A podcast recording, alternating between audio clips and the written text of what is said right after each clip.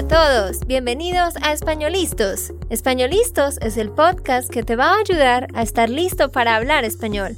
Españolistos te prepara para hablar español en cualquier lugar, a cualquier hora y en cualquier situación. ¿Recuerdas todos esos momentos en los que no supiste qué decir? ¿Esos momentos en los que no pudiste mantener una conversación? Pues tranquilo, Españolistos es la herramienta que estabas buscando para mejorar tu español. Dile adiós a todos esos momentos incómodos. Entonces, empecemos. ¿Estamos listos? Yo soy Andrea, de Santander, Colombia. Y yo soy Nate, de Texas, Estados Unidos.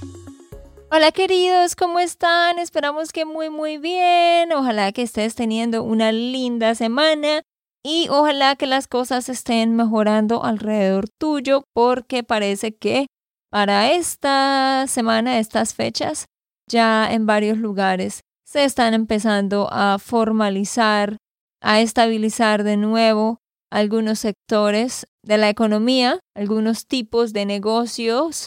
Así que ojalá que las cosas estén mejorando ah, para ti. Pero bueno, hoy, ¿qué vamos a hacer? vamos a continuar con nuestra historia. Como muchos de ustedes saben, hemos estado haciendo una serie de diferentes episodios en la que les contamos sobre nuestra historia.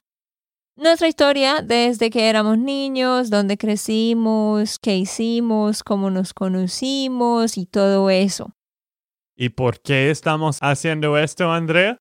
es porque hay muchas personas nuevas que están escuchando a españolistas por la primera vez y que quieren saber quién son Andrea y quién son yo. ¿Quiénes somos Andrea y yo? ¿Quiénes somos Andrea y yo? Y queremos decir unas historias porque la gente aprende con historias, así que estamos explicando un poco sobre nuestras vidas y con todos estos capítulos vamos a poner en el sitio de web espanolistos.com. No ñ porque nunca he cambiado mi teclado y es espanolistos.com. Sí, a propósito, recuerden que pueden descargar la transcripción tú puedes descargar la transcripción para este episodio y vas a donde Nate dijo espanolistos.com. Sí, como Nate lo mencionó, no ponemos la ñ porque también es difícil para muchos poner la ñ y más complicado. En fin, ve a descargar la transcripción si quieres para que puedas entender todo lo que decimos.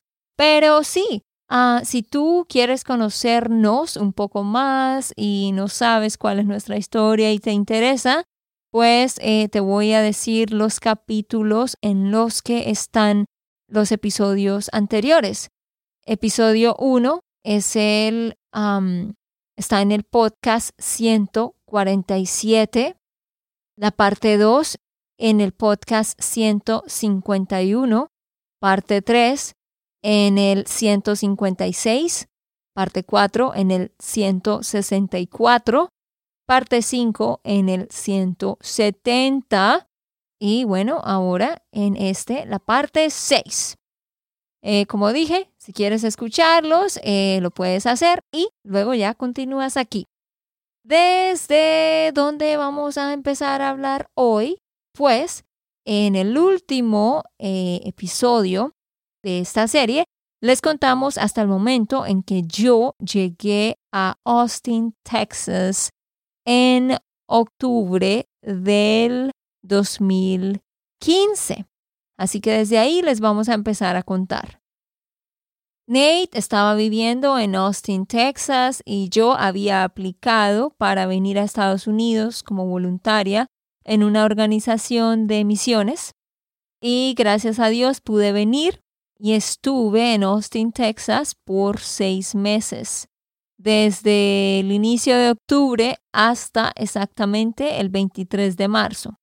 ¿Y por qué viniste a Austin, Andrea? Bueno, yo siempre había querido venir a Estados Unidos a cualquier lugar por seis meses, como voluntaria haciendo algo para que yo pudiera estar inmersa en el inglés y, y mejorar mi inglés. Y bueno, antes de esto yo había conocido a Nate y todo, entonces como Nate vivía en Austin y habíamos empezado una relación, por eso decidí aplicar a Austin.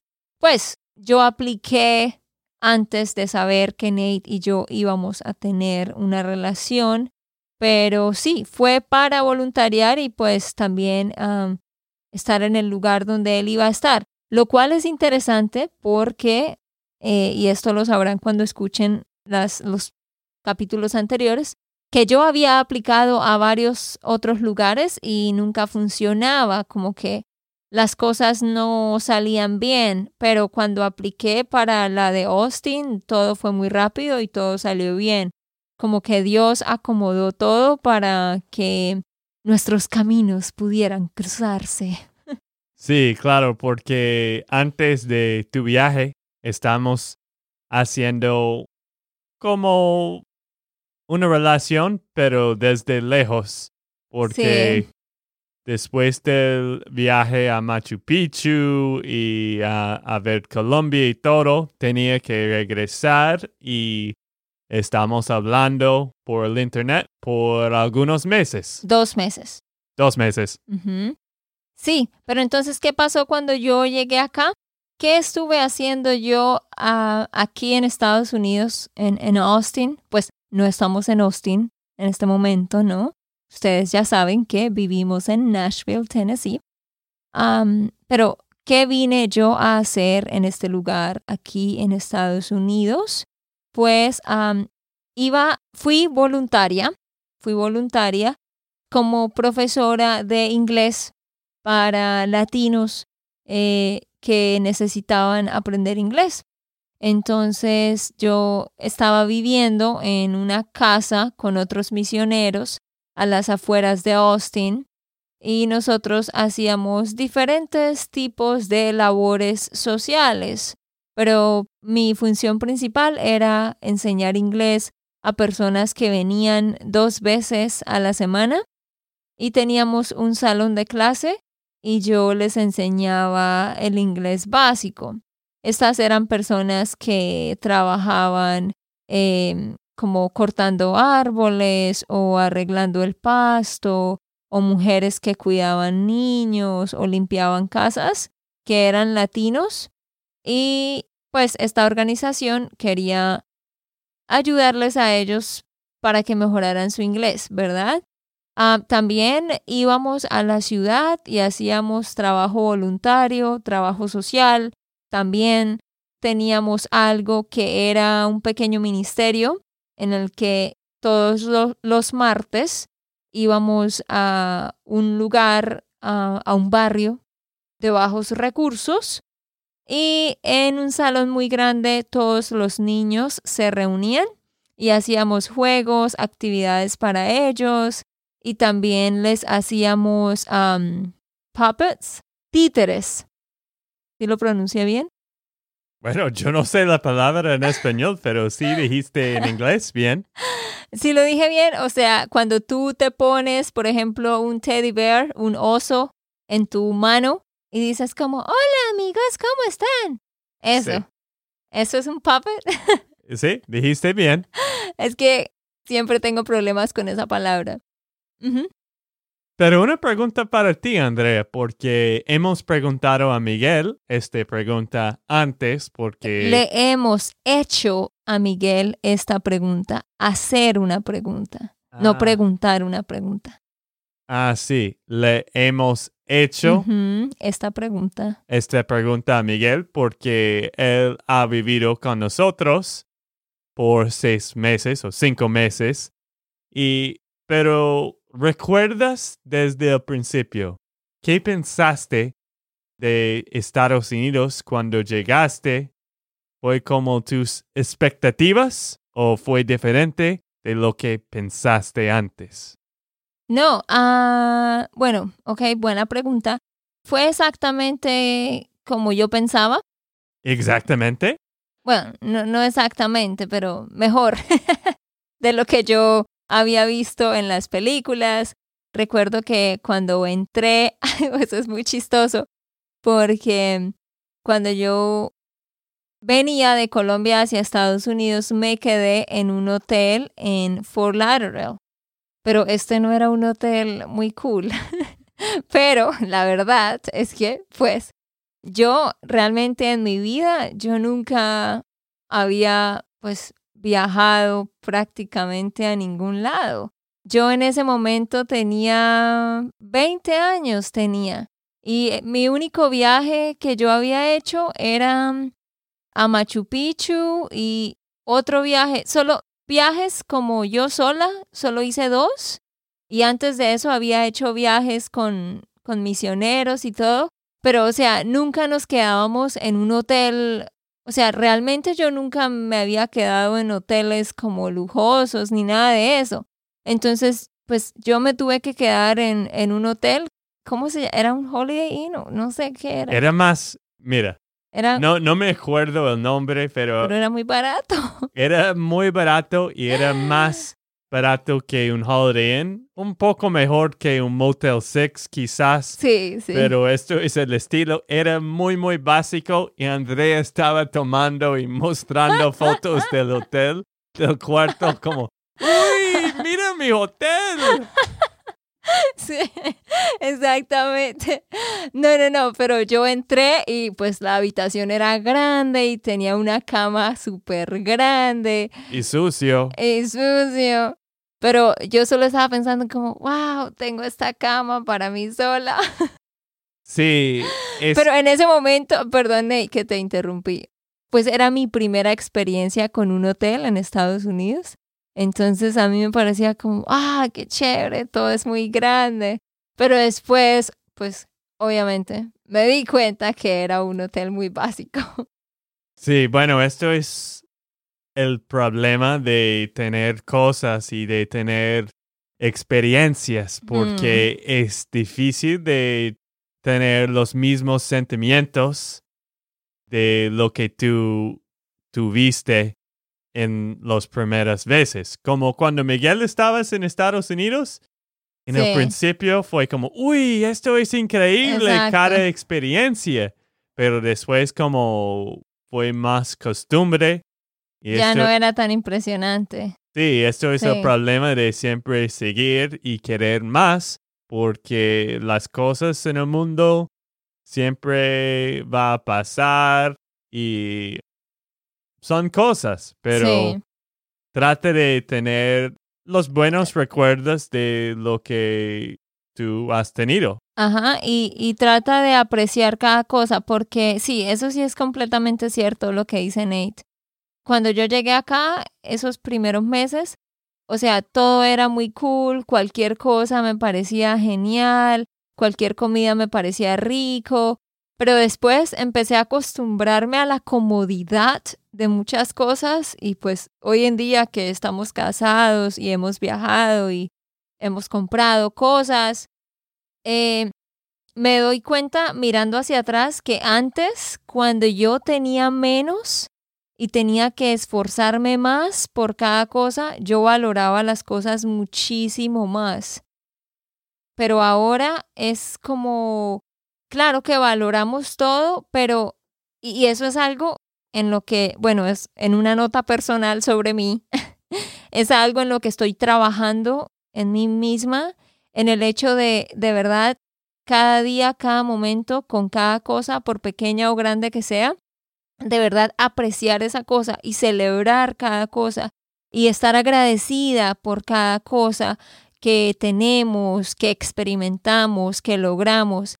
Porque si yo me miro a mí antes, yo era muy agradecida con, con cada cosa, o sea, realmente cada logro en mi vida era como, ah, sí, logré esto, eh, y me costaba, pues porque obvio, tenía, las cosas no eran eh, tan fáciles, ¿verdad? En muchos momentos de mi vida, pero por eso es que yo creo que a, a veces las personas que, que tienen mucho, que tienen más, les es más difícil de pronto apreciar todo.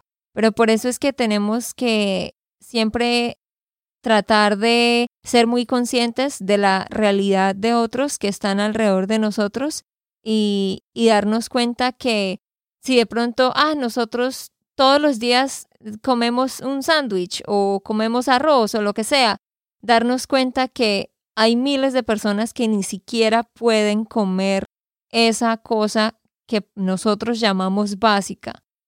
Realmente no es básica, realmente somos afortunados de tener esa cosa porque miles no la tienen. Pero en fin, entramos en una reflexión a causa de tu pregunta. Pero sí, yo estaba muy asombrada de ver el espacio, la organización, la limpieza. así que sí cumplió mis expectativas. Pero volviendo a lo que yo estaba describiendo sobre mí, eh, pues sí, eso fue lo que hice en ese tiempo. Eh, también estábamos estudiando la Biblia con los misioneros, aprendiendo mucho sobre la Biblia. Eh, yo también estaba pues mejorando mi inglés, practicando con ellos. Y fue un buen tiempo en mi vida también para mm, enfocarme más en mí y pensar en mi futuro y en las cosas que yo quería. Y por supuesto, ahí estaba Nate también.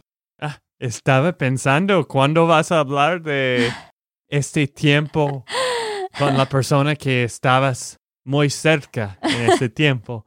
No, es que tú y yo estamos viviendo los dos más o menos en Austin. Tú viviste en Leander, que es como 30 minutos de del centro. Ah, sí, sí. Yo vivía, exacto, yo no vivía en Austin, sino en las afueras de la ciudad. Pero cada semana tuvimos algunas citas juntos porque en estos este seis meses estamos pasando tiempo juntos a conocer el otro y averiguar qué tal esta otra persona. sí, sí, sí, sí. Eh, realmente ah, fue un tiempo muy bonito y fue en ese tiempo donde pues nos dimos cuenta que sí, sí éramos el uno para el otro. Estábamos octubre, noviembre, diciembre, esos tres meses allá en Austin fueron como los que hicieron crecer el amor entre nosotros. Y bueno, yo le agradezco a Nate porque él estaba manejando muchísimo para mí, o sea, muchísimo. El sábado en la mañana o al mediodía. Él llegaba, me recogía, íbamos, por ejemplo, a una película, luego a comer, y él venía de nuevo y me traía. O sea, él se venía de Austin a Leander como 30 o 40 minutos. Luego regresaba a Austin otros 30 o 40 minutos. Gastábamos allá, por ejemplo, cuatro o cinco horas y luego él regresaba por 40 minutos y se devolvía por otros 40. Las cosas que tú haces por amor, ¿no? Sí, sí, sí. Por, por este tiempo, sí, fue, fue lo que me toca. Lo que me tocó hacer. Lo que me tocó hacer. Ajá. Y, pero ¿recuerdas la primera cita en, en Austin? Lo que hicimos? La primera, primera cita. Sí, bueno, claro. Bueno, pues. Yo sí recuerdo. Tú fuiste y me recogiste del aeropuerto. No, pero estoy diciendo. Eh, sí, estoy tratando de recordar. Fuiste y me recogiste del aeropuerto y vinimos a un Chick-fil-A. Y yo pensé, ay, qué rico. Ah, no. Yo pensé, uy, ¿ustedes ponen fruta en la ensalada?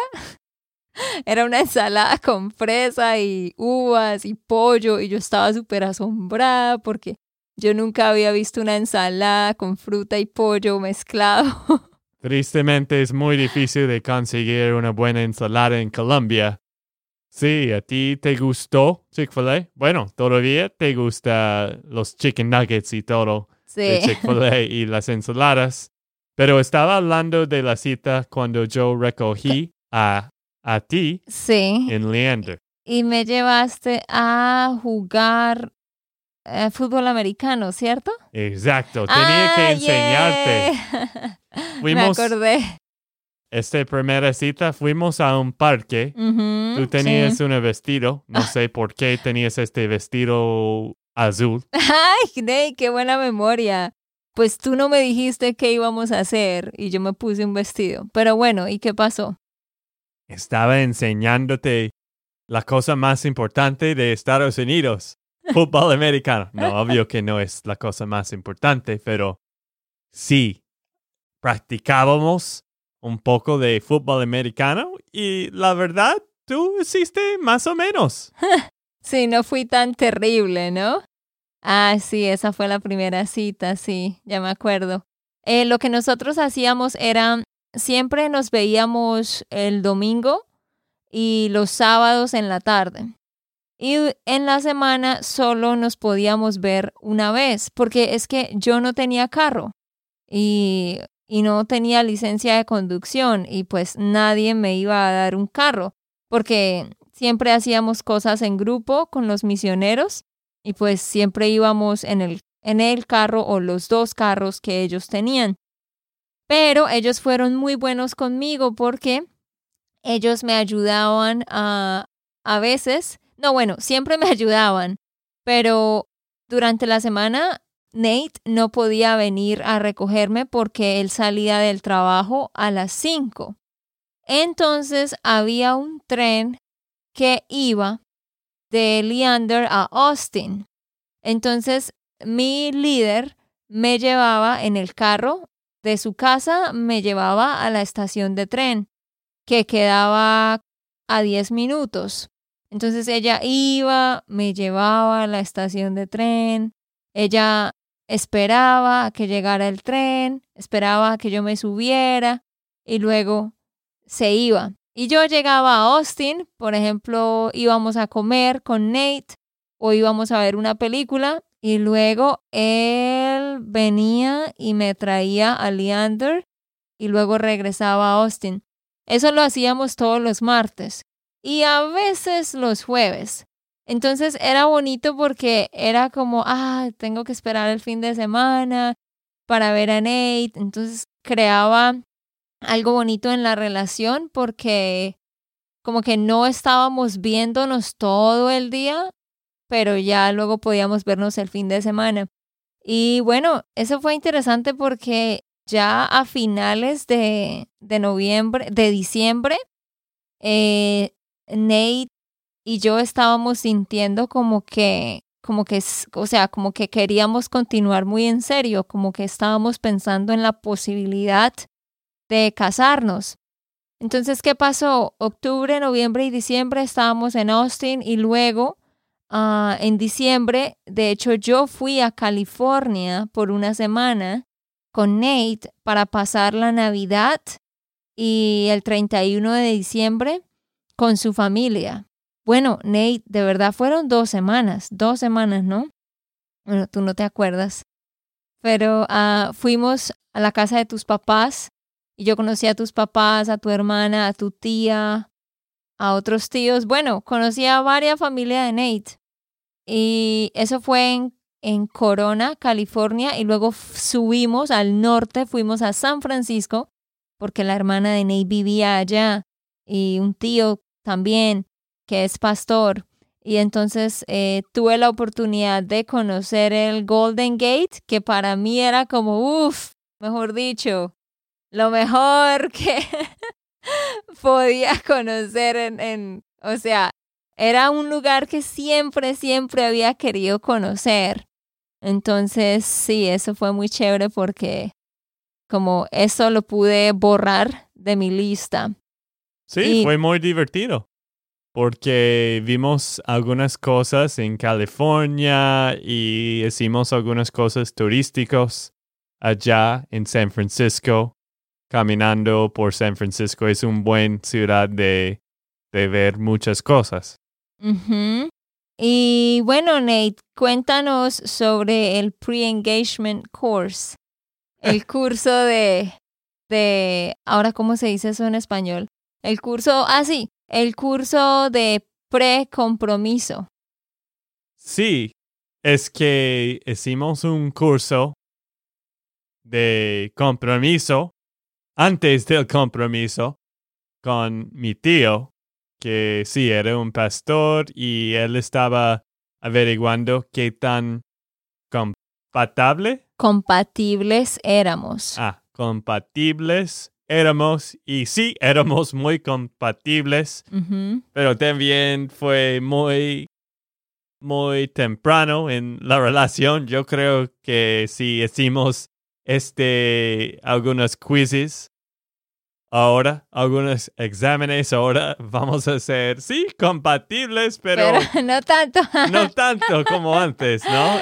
Todavía estamos en un momento de noviazgo, ¿cierto? Claro. No, no, a lo que Ney se refiere es que obviamente después de que tú te casas, eh, cambias, muchas cosas cambian, obviamente. Y pues yo he notado que mi personalidad ha cambiado en algunas cosas y la de Nate también. Y obvio que somos muy compatibles, pero también hay muchas diferencias, por supuesto. Pero sí, cuando tomamos ese curso, todo parecía que, uy, somos súper, súper compatibles, somos la pareja perfecta, oh, por Dios. Pero bueno, independiente de si hubiéramos hecho el curso o no, pues obviamente eh, ya estábamos tomando esa decisión de que queríamos casarnos. Y bueno, entonces después de ese diciembre, eh, yo regresé a, a Austin, regresamos a Austin y estuvimos en Austin enero, febrero y marzo. Y pues en ese tiempo las cosas crecieron mucho más y, y ahí ya estábamos hablando del podcast, ¿no, Nate? Esto fue mi Ya, punto sí, que quería decir. Empezamos este podcast. Yo creo que la Pero no, pero perdón, pero no, no lo estábamos publicando, pero estábamos grabando episodios. Ah, sí, en octubre y noviembre la calidad fue muy mal. Si ustedes escuchan episodio 000, yo creo que he mejorado muchísimo mi español y también el sonido de los micrófonos y. Micrófonos. micrófonos y todo. Pero no teníamos, solo fue por divertirnos, no fue por crear un podcast de enseñar. Sí, no, no teníamos, no teníamos esa intención. Pero sí, ahí durante ese tiempo Nate pensó en el podcast, empezamos a grabar algunos episodios. Una vez grabamos un episodio dentro del carro y afuera estaba lloviendo. Estábamos pensando que porque las sillas del carro tenían espuma, entonces esto iba a absorber el sonido. Claramente no teníamos idea de lo que estábamos haciendo. Pero en fin, eh, eso nos hizo ah, como darnos cuenta que éramos buenos trabajando juntos, que podíamos organizar cosas y, pensar en ideas. Entonces todo eso ayudó a tomar esa decisión. En febrero también hicimos otro viaje a Boston, Massachusetts, para visitar a la tía de Nate. Y fuimos a Plymouth, de Plymouth Rock.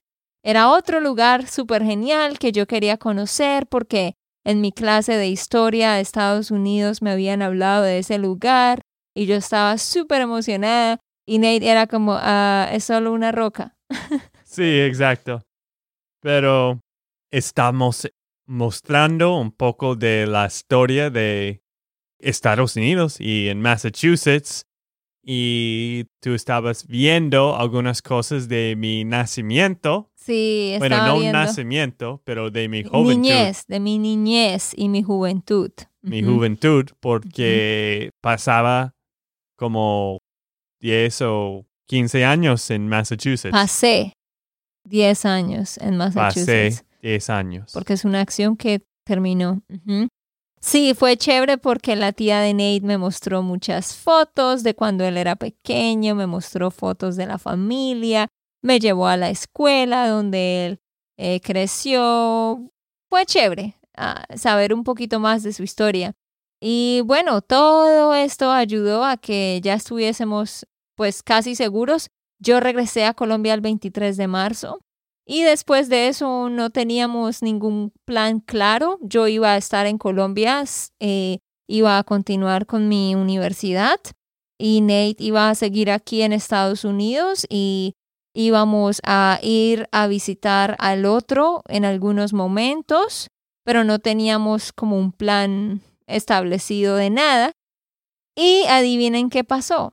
Diez días después de que yo regresé a Colombia, el día de mi cumpleaños, el 3 de abril, Fue un día muy, muy importante en nuestra relación porque en todo este tiempo en Estados Unidos estaba notando que sí, esta mujer es, era especial, es especial.